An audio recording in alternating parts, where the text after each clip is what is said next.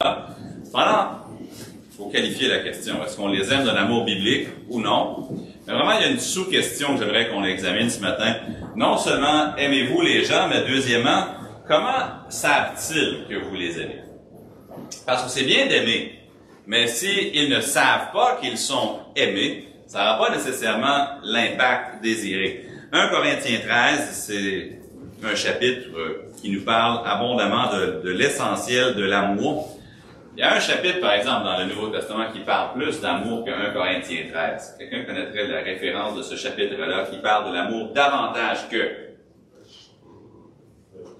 1 Jean, oui? Chapitre, il y en a juste cinq, là, donc vous pouvez faire, euh, une branche. Vous avez une chance sur cinq de l'avoir. C'est 1 Jean chapitre 4. 1 Jean 4, ça parle de l'amour, l'amour, l'amour, nous avons connu l'amour, l'amour, l'amour, l'amour. Ici, dans 1 Corinthiens 13, ça nous parle de l'amour. Louis II, 1910, ça va être traduit la charité. Mais c'est la même chose. La charité, c'est, euh, ça, ça parle de l'expression ouverte de l'amour. En fait, tout, tout vrai amour va être un amour de charité. Il va se donner. C'est impossible d'aimer sans se sacrifier, sans se donner. Tout amour qui ne se sacrifie pas euh, n'est pas de l'amour dans le sens biblique du terme. 1 Corinthiens 13, lisons-le ensemble. Moi, je vais lire à haute voix, vous pouvez suivre simplement dans la Bible, mais nous allons lire 1 Corinthiens 13. Quand je parlerai les langues des hommes et des anges, si je n'ai pas l'amour ou la charité, je suis un airain qui résonne ou une cymbale qui retentit. Est-ce que vous avez ça entendre une cymbale qui retentit, puis il n'y a pas vraiment juste clang, clang, clang. Vous savez, il y a quelques années, au centre-ville de Montréal, il frappait sur des casseroles, là, quand il, se promenait dans la rue, puis il frappait. Le but de ça, c'est d'être dérangeant. Quelqu'un qui a tous les talents du monde, mais qui n'a pas l'amour, c'est dérangeant. Et quand j'aurai le don de prophétie, la science de tous les mystères et toute la connaissance, quand j'aurai même toute la foi jusqu'à transporter les montagnes, si je n'ai pas l'amour, je ne suis rien. Donc ici, tu vois, quand même quelqu'un qui sait tout. Avez-vous déjà entendu l'expression un Joe connaissant? Alors ici, des fois, on utilise cette expression. Quelqu'un qui pense tout savoir, qui a la réponse à tout. Peu importe le sujet que tu abordes, il va t'enseigner là-dessus. Mais si tu n'as pas l'amour, ça va être peu utile. Même fatigant. Verset 3. Et quand je distribuerai tous mes biens pour la nourriture des pauvres, quand je livrerai même mon corps pour être brûlé, si je n'ai pas l'amour, cela ne me sert à rien. C'est possible de donner pour une autre motivation que l'amour, malheureusement. Verset 4. L'amour est patient. Il est plein de bonté. L'amour n'est point envieux. L'amour ne se vante point. Il ne s'enfle point d'orgueil. Il ne fait rien de malhonnête. Il ne cherche point son intérêt. Il ne s'irrite point. Il ne soupçonne point le mal. Il ne se réjouit point de l'injustice, mais il se réjouit de la vérité. Il excuse tout. Il croit tout. Il espère tout. Il supporte tout. L'amour ne périt jamais. Les prophéties seront abolies, les langues cesseront, la connaissance sera abolie, car nous connaissons en partie, nous prophétisons en partie, mais quand ce qui est parfait sera venu, ce qui est partiel sera aboli. Lorsque j'étais enfant, je parlais comme un enfant. Je pensais comme un enfant. Je raisonnais comme un enfant. Lorsque je suis devenu homme, j'ai fait disparaître ce qui était de l'enfant. Aujourd'hui, nous voyons au moyen des miroirs d'une manière obscure. Mais alors, nous verrons face à face. Aujourd'hui, je connais en partie, mais alors je connaîtrai comme j'ai été connu. Maintenant donc, ces trois choses demeurent. La foi, l'espérance, l'amour, mais la plus grande de ces choses, c'est l'amour. Prions. Seigneur Jésus, tu nous dis dans ta parole que tu nous as tant aimés, Dieu nous a tant aimés, qu'il a donné son Fils unique. Nous voyons dans les paroles de Jésus, dans le, les gestes de Jésus, dans le geste suprême de Jésus, et aussi dans les enseignements, les prescriptions de ta parole, la nécessité de l'amour. Tu aimeras le Seigneur ton Dieu de tout, enfin de tout ton être. Ensuite, tu aimeras ton prochain comme toi. Nous devons aimer. Et nous vivons dans un monde où ce thème de l'amour est confus. Et ce qui est véritablement de l'amour, les gens aujourd'hui disent que c'est euh, c'est dangereux. Et ce que les gens veulent substituer à la place de l'amour, souvent, c'est de l'égoïsme. Alors, aide-nous simplement, par ta parole ce matin, à retenir une leçon simple, au moins d'avoir un plan par lequel nous pouvons apprendre à aimer.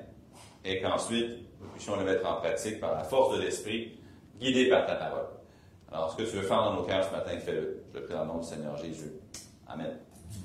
Ça arrive parfois que je vois, pas des gens de notre Église, mais des fois des, gens que je connais, que j'ai connus, euh, avec qui je suis ami sur un réseau social ou un autre, vont faire un partage.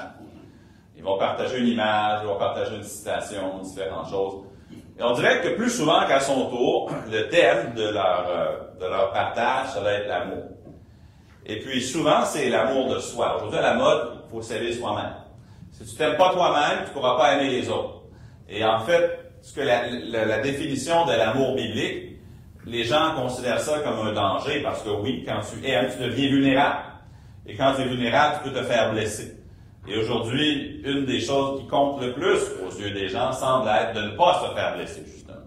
De s'affirmer, puis de ne pas se rendre vulnérable. Mais si tu ne peux pas te rendre vulnérable, c'est difficile d'aimer.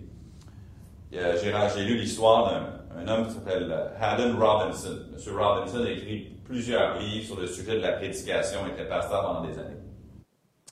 Et il était un jour sur un conseil de mise à part. J'explique lorsque quelqu'un va être mis à part pour être pasteur, généralement, il va avoir une examination doctrinale. Comme moi, quand j'ai fait ma mise à part, tous les diacres puis les pasteurs à l'Église baptiste, Faithful Baptist Church, se sont assemblés.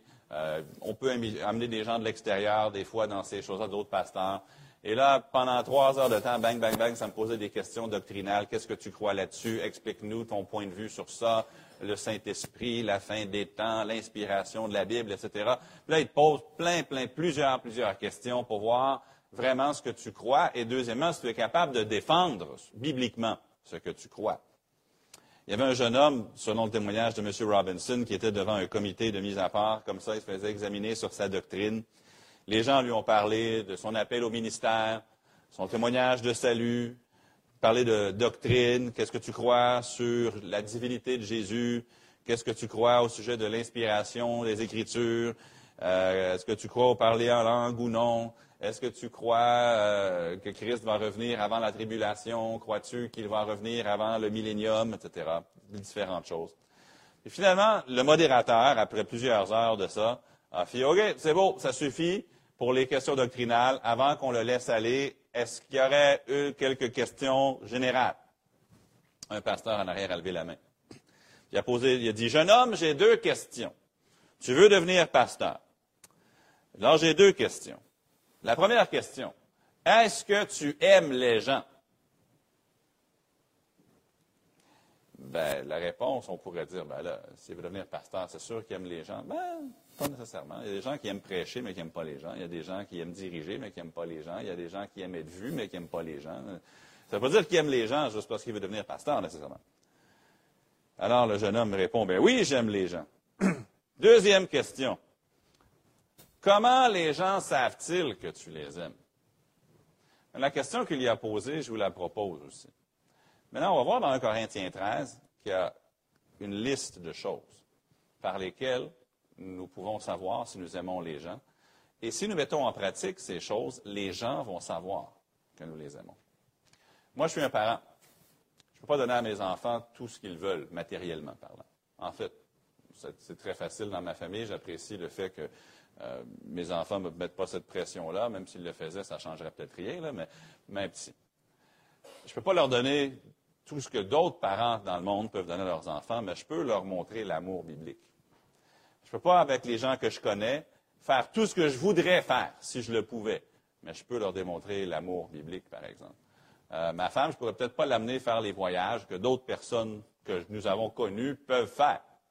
Encore là, Dieu était très bon envers nous, mais ce que je veux dire par là, c'est que ce n'est pas ça qui compte. Ce qui compte, c'est d'aimer, selon la Bible. Vous savez, vos enfants, un jour, si vous avez des enfants, vont devenir grands vos nièces, vos, neveux, peu importe qui, les gens que vous connaissez, même les gens au bureau, ils vont se rappeler de vous. Et s'ils savent que vous les avez aimés, honnêtement, votre ministère envers eux risque de ne jamais prendre fin.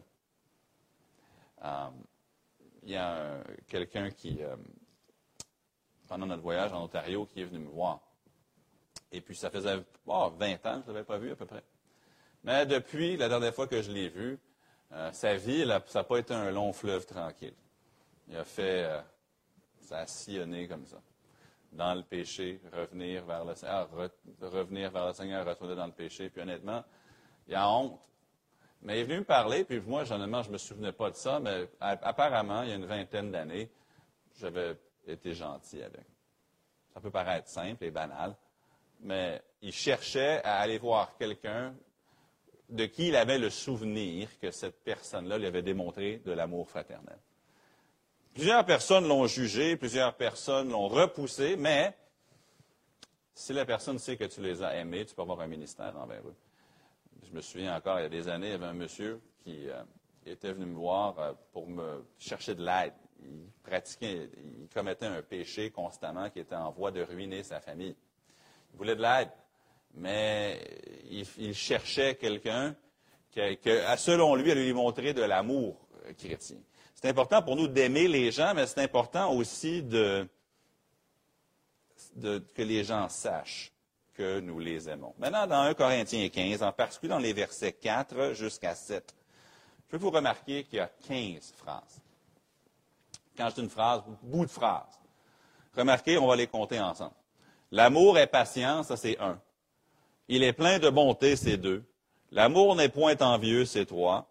L'amour ne se vante point, c'est quatre. Ne fait point d'orgueil, c'est cinq. Six, il ne fait rien de malhonnête. Sept, ne cherche point son intérêt. Huit, ne s'irrite point.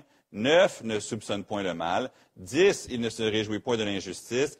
Onze, mais il se réjouit de la vérité. Il excuse tout, il croit tout, il espère tout, il supporte tout. Vous savez ici, toutes ces, toutes ces phrases-là qui forment, si vous voulez, une liste que vous et moi, nous pouvons utiliser. Maintenant, aujourd'hui, en 2022, la plupart des gens vont substituer leur propre liste à ça. Même les chrétiens. si, c'était monsieur, madame, tout le monde qui écrivait ça, ça irait peut-être comme l'amour donne des cadeaux. L'amour euh, amène les enfants à la plage. L'amour dit de belles choses. L'amour est généreux. L'amour fait des compliments. C'est ça que la liste pourrait ressembler aujourd'hui. Il y a un livre qui je ne vais, certainement pas dire que ce n'est pas un bon livre. Vous avez peut-être vu ce livre-là, Les cinq langages de l'amour. Bon, je l'ai lu. Puis honnêtement, il y a des bonnes choses dans le livre. Et puis, c'est probablement vrai. Je crois que Dieu peut donner euh, aux hommes la sagesse parfois de, déceler des choses dans sa création, dans la, façon dont il a créé l'homme, puis en tirer des conclusions. Mais vous savez qu'il y a cinq langages de l'amour, ou qu'il y en ait six, ou qu'il y en ait trois. Ici, on a une liste inspirée de Dieu qui nous montre comment nous pouvons aimer les gens, comment nous pouvons savoir que nous les aimons et aussi comment eux peuvent savoir que nous les aimons. Êtes-vous dans une position d'influence sur quelqu'un? Si oui, si vous êtes dans une position d'influence sur qui que ce soit, sur vos enfants, sur d'autres chrétiens, sur des enfants, sur votre famille, sur vos voisins, sur vos collègues de travail, si vous avez une influence, en passant tout le monde en a une, cette liste devrait profondément vous intéresser nous devrions prendre la liste de Dieu. Remarquez premièrement que l'amour est patient et plein de bonté. Ça, c'est un peu la, description de tout le reste. Ici, Dieu, il nous présente simplement son résumé de tout ce qui va être dit. L'amour est patient, il est plein de bonté. Ne levez pas la main, s'il vous plaît. Mais est-ce que ça vous est déjà arrivé, si vous êtes parent, d'avoir été en processus de faire quelque chose de gentil pour vos enfants et vous avez perdu patience en cours de route? Je donne un exemple. Là, vous avez dit, allez dans la, dans la, voiture, les enfants, on va aller au McDonald's, puis on va aller chercher de la crème glacée. Yeah! Puis là, les enfants commencent à tout excités, puis ils font des choses, puis là, vous, avez perdu votre calme dans la voiture, en route pour aller les gâter. Ça arrive, n'est-ce pas? OK, je suis le seul à qui c'est déjà arrivé. OK, c'est beau. Mais L'idée, c'est que tu veux poser un geste qui communique de l'amour, mais ensuite, là, je ne dis pas que les enfants avaient raison, ça n'excuse pas le comportement. Mais ça dit, l'amour est patient. L'amour est patient. Ça dit qu'il est plein de bonté. Et vous avez ici ces 15 bouts de phrases-là, ou ça peut être 16, dépendamment comment vous allez séparer un des 15. Mais vraiment, ici, l'amour est patient. L'amour, Maintenant, pourquoi est-ce qu'on doit être patient? On pourrait dire on est patient parce que Jésus est patient, mais lorsque je suis patient, c'est parce que je réalise que cette personne-là a des difficultés comme moi j'ai des difficultés. Ultimement. L'autre jour, j'étais au magasin et puis je me suis mis en ligne. Et puis, honnêtement, je vais être franc avec vous, la caissière, elle avait besoin de un petit peu plus de formation, pour être gentil. C'était lent. C'était long. Mais j'ai été patient parce que je me rappelais que des fois, moi aussi, des gens doivent être patients avec moi. Des fois, moi aussi, je peux être une déception pour les gens. Des fois, moi aussi, j'ai la difficulté à faire ce que je suis appelé à faire. L'amour est patient. Personne d'entre nous n'est parfait. Personne n'est un produit fini. Personne n'est arrivé à terme. Et lorsque nous le comprenons, nous pouvons être patients avec les gens. Si quelqu'un que je connais fait quelque chose qui me déplaît ou fait quelque chose qui est agaçant, je peux être patient parce que je réalise qu'eux sont une œuvre en progression, tout comme je suis une œuvre en progression. Vous savez, je parle encore en tant que père, là, mais nos enfants, là, quand ils vont être grands, ils ne vont pas se rappeler de ce qu'on leur a donné. Puis des fois, ils ne vont même pas se rappeler d'où on les, a amenés. Ça arrive, ce n'est pas souvent, mais des fois, euh, je fais un commentaire où mes parents, qui sont maintenant dans, ils ont 70, 75 passés, mon père, et puis, des fois, ils vont, me dire quelque chose. Je dis, hein, je me souviens pas de ça. Comment ça, tu te souviens pas de ça? On t'a amené à tel endroit, on a fait ça, puis lui avait passé peut-être une fin de semaine, puis moi, maintenant, je m'en souviens plus. Je ne sais pas, peut-être que mon père a dépensé 1000, 1200 dollars pour créer un souvenir, puis le souvenir n'a même pas pris la peine de rester dans ma mémoire. Mais je suis convaincu qu'un jour, je vais dire à mes enfants, Hey, te souviens-tu quand on est allé à, puis ils vont me dire, hein, de quoi tu parles? Ben oui, on avait pris la fin de semaine, on était allé là, là, là, là, là. Hmm, as-tu une photo? Parce qu'ils ne vont pas s'en rappeler? ils ne vont pas se rappeler ce qu'on leur a donné. Ils vont demandez-moi qu'est-ce que mes parents m'ont donné pour Noël quand j'étais adolescent, je m'en souviens pas. Je ne m'en souviens pas. Euh, peut-être une chose ou deux, mais général, la plupart des cadeaux, je les ai oubliés.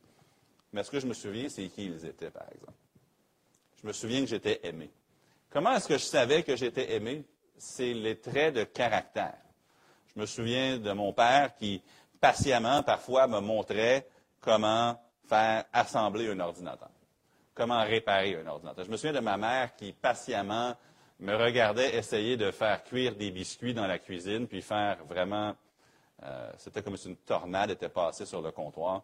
Puis ma mère qui m'aidait. Tu devrais peut-être faire ci, tu devrais peut-être... Ça, je m'en souviens. Je me souviens de qui ils étaient plutôt que de ce qu'ils ont fait, ou plutôt de ce qu'ils m'ont donné ou ils m'ont amené. Remarquez, l'amour, il est patient. Il est plein de bonté. Ça continue, ça dit, l'amour n'est point envieux. Si les gens savent que vous voulez leur poste au travail, ils ne vont jamais vous faire confiance. Si les gens savent que vous voulez obtenir ce qu'eux ont. Je vais aller plus loin, ça va être très difficile pour vous de leur présenter l'évangile de Jésus-Christ. S'ils vous voient comme une menace, même petite menace, ça va être difficile pour vous d'avoir un ministère auprès d'eux. Parce qu'ils sont sur la défensive. Mais l'amour n'est point envieux. Si tu n'es pas envieux, c'est parce que tu te réjouis pour eux.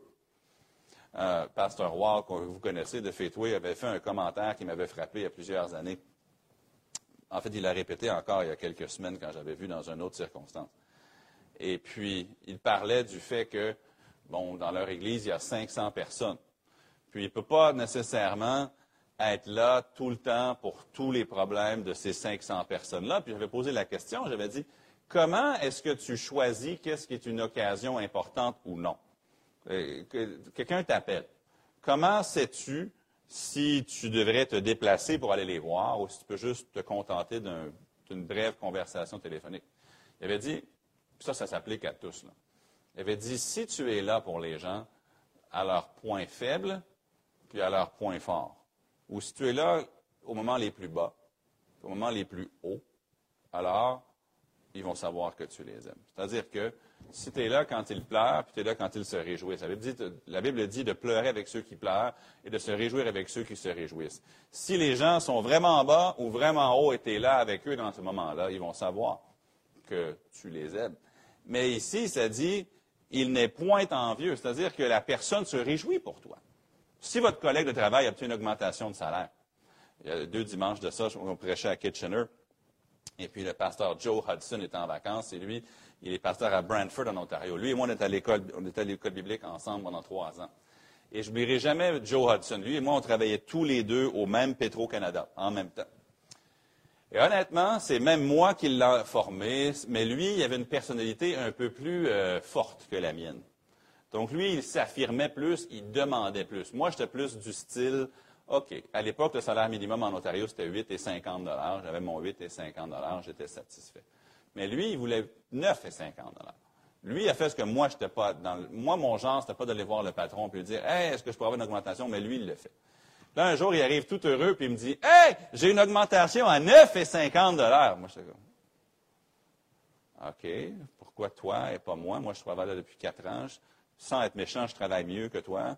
Euh, c'est moi qui prends toujours les shifts de tout le monde. Quand ils veulent, qu'ils ont besoin d'un remplaçant, c'est moi. Euh, le patron me fait confiance avec l'inventaire, bla, bla, bla, bla. Pourquoi une augmentation? Puis dans ce moment-là, honnêtement, j'étais jaloux, j'étais envieux. Puis à partir de ce moment-là, quand Joe au travail euh, allait voir le boss, j'étais comme, j'étais envieux. Et puis c'est quelque chose qu'on a dû régler, lui et moi. J'aurais dû être heureux pour lui, mais je ne l'étais pas, honnêtement. Et tant qu'il y avait ce petit quelque chose, notre amitié, elle avait du sable dans l'engrenage. Maintenant, ce n'est pas sa faute a une augmentation, c'est juste tant mieux pour lui. Le problème, ce n'était pas lui, le problème, c'était moi. Mais lorsque tu aimes quelqu'un, tu n'es point envieux. Et là où je veux vraiment qu'on dépaque la phrase ici, si tu n'es point envieux, ça ouvre une multitude d'options d'exercer un ministère envers eux. Parce que s'ils voient que tu te réjouis pour eux, puis là, ce n'est pas de la manipulation, c'est sincère. Alors là, tu vas avoir l'occasion non seulement de, te réjouir avec eux, tu vas avoir l'occasion de leur partager Christ, tu l'occasion d'être là avec eux, de partager leur joie, mais ultimement, si tu es envieux, ça ferme la porte. Mais ensuite, remarquez, ça dit l'amour ne se vante point. Une des meilleures manières de briser une relation, c'est de se vanter devant l'autre. Moi, je suis. Là, essayer de, se remonter. Il y a peu de choses qui vont endommager une relation plus qu'un qui essaie de se lever aux dépens de l'autre. Ensuite, il dit il ne s'enfle point d'orgueil. Encore là, l'orgueil, c'est l'inverse de l'amour. L'amour, c'est être comme Jésus. L'amour, c'est de se sacrifier pour l'autre. L'orgueil, lui, il veut que les autres se sacrifient pour nous. L'amour, c'est moi qui me sacrifie pour vous. L'orgueil, c'est moi qui veux que vous vous sacrifiez pour moi. C'est complètement contraire. Mais ici, dans tout ça, l'amour est patient, il est plein de bonté. Mais remarquez au verset 5, l'amour ne fait rien de malhonnête. Maintenant, on peut se dire ici, qu'est-ce que ça veut dire? C'est sûr que si tu fraudes, mais je crois ici le mot malhonnête, dans différentes langues, il est traduit de plusieurs manières parce que l'idée, c'est, n'est pas juste d'agir, d'être honnête en affaires, c'est d'agir de manière de, bien traiter les gens. Donc, c'est assez large. Un article dans le, magazine Le Cosmopolitan, euh, Mme Pauline Isaac donnait les 36 histoires d'amour les plus euh, belles de l'histoire du cinéma, plus belles à ses yeux. Elle dit, la plupart des grands couples sur l'écran dans l'histoire ont pu prendre les cyniques et en faire des croyants, prendre les critiques et en faire des partisans, ont même plus réchauffé les cœurs les plus glacés. Que ce soit une comédie romantique ou un drame, la fin demeure la même. Les histoires d'amour vous font croire à l'amour. Cependant, elle continue dans son article et elle dit, cependant, ces films-là ont aussi un côté vraiment néfaste. Parce que les films, soi-disant films d'amour, donne aux gens un idéal d'amour qui n'est pas réaliste. Le garçon ne va pas toujours arriver sur un cheval. La fille ne va pas toujours euh, se comporter de cette manière-là. Euh, le garçon ne va pas toujours se présenter à l'aéroport pour la convaincre de ne pas embarquer dans l'avion, etc., etc., etc., et j'en passe. Ça ne va pas toujours aller comme dans des films. Ils disent, pour que ça fonctionne à l'écran, il faut que le soi-disant couple, les deux personnages, aspirent à quelque chose de commun. Il faut qu'ils aient une chimie palpable et il faut qu'ils vivent tous les moments intensément. La vie, c'est pas comme ça. La vie, c'est pas de l'intensité à tous les gens, la vie, euh, à tous les jours, c'est de la fidélité. Et ici, ça dit, il ne fait rien de malhonnête. C'est-à-dire que quand tu es malhonnête, c'est parce que tu fais quelque chose pour ton intérêt plutôt que le leur, ultimement. Si tu mens à quelqu'un, c'est parce que tu penses que en disant la vérité, tu pourrais perdre quelque chose. Je me rappelle de David, hein, Jonathan dans la Bible. Dites-moi, est-ce que Jonathan, matériellement, avait beaucoup à gagner à être l'ami de David? Pas vraiment. Au début, peut-être, parce que David était connu, c'était le héros qui avait tué Goliath, c'est celui qui avait tué ses dix mille dans la chanson que les filles d'Israël chantaient. Mais honnêtement, Jonathan, plus, plus ça avançait, et plus Jonathan avait tout à perdre à être l'ami de David. Même son père, Saül, lui a fait comprendre, écoute, il veut prendre ton trône, puis tu le défends. C'est ce que Saül dit à Jonathan à, un festin. Mais Jonathan, il n'a rien fait de malhonnête envers David. Jonathan aurait pu. Jonathan était au fait de comment Saül voulait tuer David.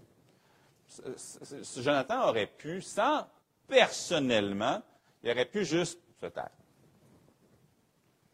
Il aurait juste pu se taire, passer go, récolter son 200 dollars, puis devenir le roi d'Israël. C'est ce qu'il aurait pu. Maintenant, il aurait été malhonnête envers son ami, mais quelqu'un aurait pu dire, ah, ben, il a, tout ce qu'il a, rien fait, il a juste rien dit. Non. L'amour ne fait rien de malhonnête. Et j'aime aussi que David, plus tard, a fait la même chose pour son ami, même si son ami était décédé. Vous vous souvenez de David qui cherchait dans tout le royaume, il cherchait quelqu'un à qui il pouvait montrer de la gentillesse à cause de Jonathan. Il a trouvé Méphibosheth, le fils de Jonathan qui avait été échappé par la nourrice pendant la fuite qui était estropié, qui était handicapé. Puis Méphibosheth qui, euh, qui mangeait à la table du roi à cause de Jonathan, son père.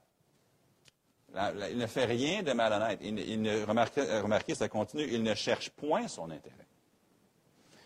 Il ne s'irrite point et il ne soupçonne point le mal.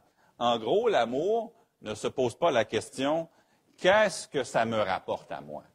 L'amour pose la question qu'est-ce que ça leur rapporte à eux? ça, c'est quelque chose à digérer. Moi, je peux poser dans cette situation-là, si je fais ci, est-ce que c'est bon pour moi? L'amour va poser la question si je fais ça, est-ce que c'est bon pour les autres? Vous savez, si on pouvait juste prendre ce principe-là puis l'appliquer, ça réglerait une grande partie de nos conflits. Vous rappelez-vous dans le Nouveau Testament, quand ils avaient un problème dans l'Église euh, avec euh, les viandes sacrifiées aux idoles? Certaines personnes disaient, ben voyons non, je peux manger de ça, puis les autres disaient, non, non, ça, ça, me scandalise. Puis là, Paul disait, c'est pas mal de manger la viande, mais si ça scandalise ton frère, ne le fais pas. Tu ne veux pas offenser, puis là, dit ton frère ou ton le plus faible. Et là, souvent, des gens vont dire Ah, ben moi, je ne veux pas être faible, moi, je veux être fort, donc je peux faire ce que je veux. Non. L'idée dans tout ça, puis comme ici, c'est de ne pas chercher son intérêt. Si je fais ça, est-ce que, ouais, peut-être que c'est bon pour moi, mais est-ce que c'est bon pour toi? Si c'est pas bon pour toi, mais je le fais quand même, je ne marche pas dans l'amour. Et beaucoup de nos, choses peuvent être réglées simplement par, ce, par cette simple habitude-là. Remarquez, il dit, il ne, il ne cherche point son intérêt, il ne s'irrite point, puis il ne soupçonne point le mal. On s'irrite généralement quand quelque chose ne va pas dans notre intérêt. Quand ça va dans l'intérêt d'un autre, on peut être irrité et soupçonner le mal, encore là, euh, c'est pas d'être naïf. Des fois, on va dire, ah, tu penses que j'ai fait quelque chose, tu soupçonnes le mal. Mais l'idée ici, c'est de ne pas constamment être sur ses gardes de peur de se faire blesser c'est d'être vulnérable. De ne pas constamment penser que les gens sont là pour nous faire mal. Euh, c'est sûr qu'en tant que parent, des fois, si tu sais que ton enfant est en train de faire quelque chose de mal, puis tu, c'est pas de soupçonner le mal, c'est juste d'être sage. Mais ici, on n'est pas constamment en train de chercher à se défendre, parce que si tu cherches qu'à te défendre, tu ne pourras jamais aimer. Marqué ensuite, ça dit, il ne se réjouit point de l'injustice, mais il se réjouit de la vérité. Il excuse tout, il croit tout, il espère tout, et il supporte tout. Mais je n'ai pas le temps de tous les développer, mais remarquez où ça dit il ne s'irrite point. L'irritation, c'est un des péchés les plus faciles à justifier. Parce qu'on a toujours un motif pour notre irritation. Moi, j'aime que ma maison soit bien rangée. Là, la maison n'est pas rangée, je m'irrite. Ou des, des fois, les gens vont dire, moi, je suis simplement un perfectionniste. Et parce que je suis perfectionniste, j'ai beaucoup de difficultés quand les choses ne sont pas parfaites. Mais des fois, le perfectionniste, c'est aussi juste de l'orgueil. C'est parce qu'on veut que les gens pensent bien de nous. Si tu le fais pour la gloire de Dieu, c'est une chose. Si tu le fais pour ta gloire, c'en est une autre. Mais des fois, on justifie l'irritation par toutes sortes de moyens. Moi, j'avais un enseignant, il y a plusieurs années, euh, qui disait, je suis désolé, mais moi, j'ai le don de prophétie. Qu'est-ce que tu veux dire par là? Puis eux, ils croyaient que le don de prophétie, c'était le don de dire les choses sur, le nez. Donc, s'ils te démolissaient, puis ils te disaient quelque chose de dur, de brutal, sans aucun tact, ils disaient, je suis désolé, c'est parce que j'ai le don de prophétie. Euh, non. Euh, on voit pas, on voit pas Ésaïe dans la Bible qui va voir, hey, toi, tes cheveux, faut que tu les coupes. Tes cheveux ont l'air ridicules. Ça, c'est pas le don de prophétie, OK? Ça n'a rien à voir. Je me souviens, Mélissa, Mélissa est quand même pas pire au piano. Je l'aide beaucoup avec son piano. C'est une blague. Elle joue bien. Je me souviens, je n'oublierai jamais la foi. On était nouvellement mariés. On était dans une autre église au Québec. Et puis, il y a une dame qui vient voir Mélissa, elle lui dit en pleine face, elle lui dit, je veux juste que tu saches que ce que tu as joué ce matin au piano, ce n'était pas vraiment une bénédiction pour qui que ce soit. Euh, vous savez, c'était quoi qui se passait? C'est parce que la madame, elle avait une fille, puis elle aurait voulu que sa fille joue le piano. Donc là, elle essaie de tasser la compétition, si on peut dire ainsi. Ce n'était pas un don spirituel. C'était même pas, remarquez, ça dit, elle était irritée tout simplement parce que sa fille n'avait pas joué le piano ce dimanche-là. Elle aurait voulu que sa fille joue le piano et non pas ma femme. Quand quand j'ai entendu ça, j'étais comme, ne pas croire qu'elle vient juste de dire ça, ça se dit pas. Ça se fait pas. Mais les gens, des fois, vont être profondément mesquins et méchants pourquoi? Parce qu'au lieu de désirer le bien des autres, ils désirent leur propre bien. La madame, elle voulait être assise dans la chaise, puis Ah, ma fille joue. Puis là, quelqu'un lui a volé ça. Elle voulait, par orgueil, présume, ou de fierté, peu importe, voir sa fille jouer. C'est pas mal de vouloir voir sa fille jouer. Moi, je me réjouis quand je vois mes enfants jouer de la musique. Euh, j'aime ça. Je sais que d'autres. C'est pas mal du tout d'être un fier parent. Mais, il y a une limite entre ça, puis vouloir tasser les autres pour que ton enfant puisse briller. Allez sur un terrain de soccer, vous allez voir, les parents, c'est pas toujours beau. Ça s'irrite rapidement après l'arbitre. Parfois, l'arbitre, il avait absolument raison. Je me souviens quand on jouait au, Daniel jouait au soccer à Ville-Saint-Laurent, il avait fallu enlever un parent. Vous savez, ici au Québec, le soccer, c'est un, un sport comme un autre. Mais dans certaines cultures, le foot, ça devient quelque chose, c'est comme le hockey ici au Québec. Et puis, je me souviens, il y avait un monsieur qui venait d'un pays où le, soccer, c'est plus gros que nature. Et puis, l'arbitre, qui avait peut-être 13, 13, 14 ans, avait euh, appelé un penalty. Et le père est sorti de ses gonds. Il était sur le terrain, puis il criait, puis il a fallu l'enlever. Et puis, je me disais comme, wow. Et puis, finalement, un autre arbitre plus mature est venu le voir et avait dit, Monsieur, c'est pas la Coupe du Monde ici. OK? C'est pas la Coupe du Monde. C'est pas un bon argument parce que même à la Coupe du Monde, vous ne devez pas te comporter comme ça non plus. Mais voulant dire, c'est des enfants de 7 ans. Peux-tu, s'il vous plaît, les laisser jouer? Mais pourquoi est-ce que ce père-là a été irrité? L'orgueil, et rien d'autre. Quel orgueil. Mais moi aussi, je l'ai fait des fois. C'est-à-dire, il ne s'irrite point, ne soupçonne point le mal, et ça continue. Alors, je vous pose simplement cette question. Est-ce que vous aimez les gens? Mais l'autre question que je veux vous poser, c'est comment est-ce que les gens le savent? Je vais aller plus loin que ça. Comment est-ce que les gens vont s'en souvenir? Je vous rappelle, vous pouvez leur faire le plus beau cadeau. Si vous demandez à ma femme, quelle était la couleur des fleurs que ton mari t'a données en 2011, elle n'en a aucune idée. Tu te souviens-tu du bouquet de fleurs qu'il t'a amené pour la Saint-Valentin en 2015? Elle s'en rappellera pas, je vous le garantis. Parce que si, ton amour ne consiste qu'à donner des fleurs, c'est bien donner des fleurs. C'est très bien. À, un moment donné, c'était ma fierté dans mon mariage que la fleuriste me connaissait par mon nom. Je, me, trouvais bon. Je me donnait une tape sur le dos. Maintenant, elle m'a oublié. Donc, peut-être faudrait que je m'y remette. Mais si c'est que donner des fleurs, que donner des cadeaux. Les gens vont l'oublier. Les fleurs vont pourrir et se retrouver au, au vidange. Le jouet que tu donnes à ton enfant, dans quelques heures, peut-être, si tu es chanceux, dans quelques jours, mais peut-être dans quelques heures, il va être fatigué de ce jouet-là. Même le jeu vidéo, là, que ça fait des mois et des mois et des mois et des mois et des mois et des mois et des mois, il va finir par trouver que c'est passé, puis il ne voudra plus. Les cadeaux, ça fait son temps. Comment est-ce que les gens vont savoir qu'ils sont aimés? Voici comment. Es-tu patient? Es-tu plein de bonté? Es-tu envieux ou est-ce que tu es quelqu'un qui était honnêtement joyeux lorsque, quelque chose est arrivé de bien pour eux? Lorsque tu leur parles, est-ce que tu t'intéresses à eux ou tu, tu saisis plutôt l'occasion pour te vanter, pour, pour vanter tes mérites? Est-ce que tu es humble devant eux ou est-ce que tu es rempli d'orgueil? Dans tes rapports avec eux, est-ce que, tu, fais ce qui est dans leur intérêt, même quand ils ne sont pas présents? Est-ce qu'ils ont vraiment confiance en toi ou est-ce qu'ils ressentent le besoin de toujours être avec toi au cas où que tu utilises leur absence comme un motif pour t'avancer? Ne fais rien de malhonnête.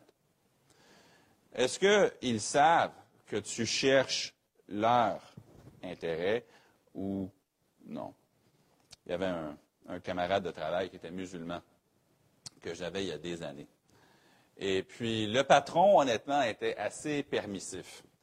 Pourvu que le job se faisait, il n'était pas tellement. Puis là, quand c'était la Coupe du monde de foot ou encore l'Euro, mon ami, euh, il s'appelait Tayoub, je crois.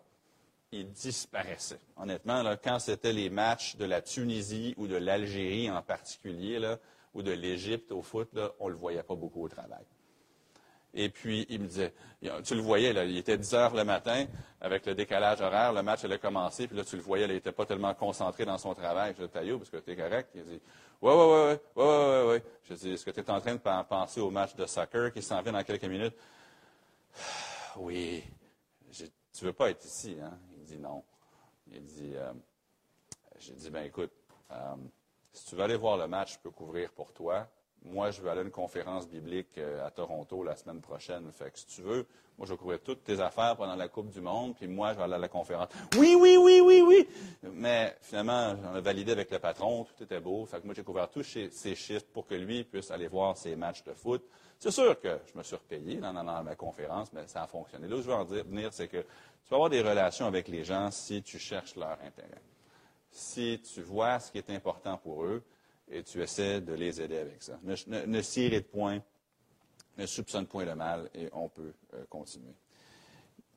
Il y a plusieurs années, dans le magazine Décision, il y avait un, garçon qui avait écrit à l'évangéliste Billy Graham. Il avait dit, il avait dit Cher Billy Graham, j'aime Dieu et j'aime Jésus, signé Johnny. Puis en dessous, il avait écrit PS, j'aime les gens également. Plus tard, ce petit garçon-là est entré dans le ministère, mais c'est important qu'il dise PS, j'aime les gens également. Pourquoi? Parce que si tu dis que tu aimes Dieu, que tu ne vois pas, un Jean nous dit, mais que tu n'aimes pas ton frère que tu vois aux yeux de la Bible, c'est un non-sens. Mais la question que je pose, que je veux qu'on euh, parte avec, finalement, si je vous demanderais cet après-midi ou cette semaine de rouvrir votre Bible, de prendre un Corinthien 13, peut-être même, prenez un papier, et prenez les 15 choses et faites-en une liste. Et cherchez à méditer chacune des listes, des, choses. Peut-être même, des fois, moi je l'ai fait l'exercice, écrivez les 15 choses, puis donnez-vous une note de 1 à 5 à côté. Maintenant, votre, votre score va être biaisé, ce ne sera pas un exercice scientifique. Mais je suis convaincu que le Saint-Esprit va vous montrer une, deux, cinq choses dans lesquelles vous avez beaucoup d'améliorations à avoir. Ça qui va amener des situations de vie à, vos pensées où vraiment vous pouvez changer. Maintenant, vous allez le changer pour la gloire de Dieu, mais vous savez, ça va changer vos relations aussi. On peut lire tous les livres de psychologie sur l'amour, on peut regarder les films. Moi, je pense qu'on est mieux de regarder la liste de Dieu et de voir est-ce que j'aime les gens Est-ce que je les aime comme Dieu dit que je dois les aimer, ce qui fera en sorte que les gens savent qu'ils sont aimés?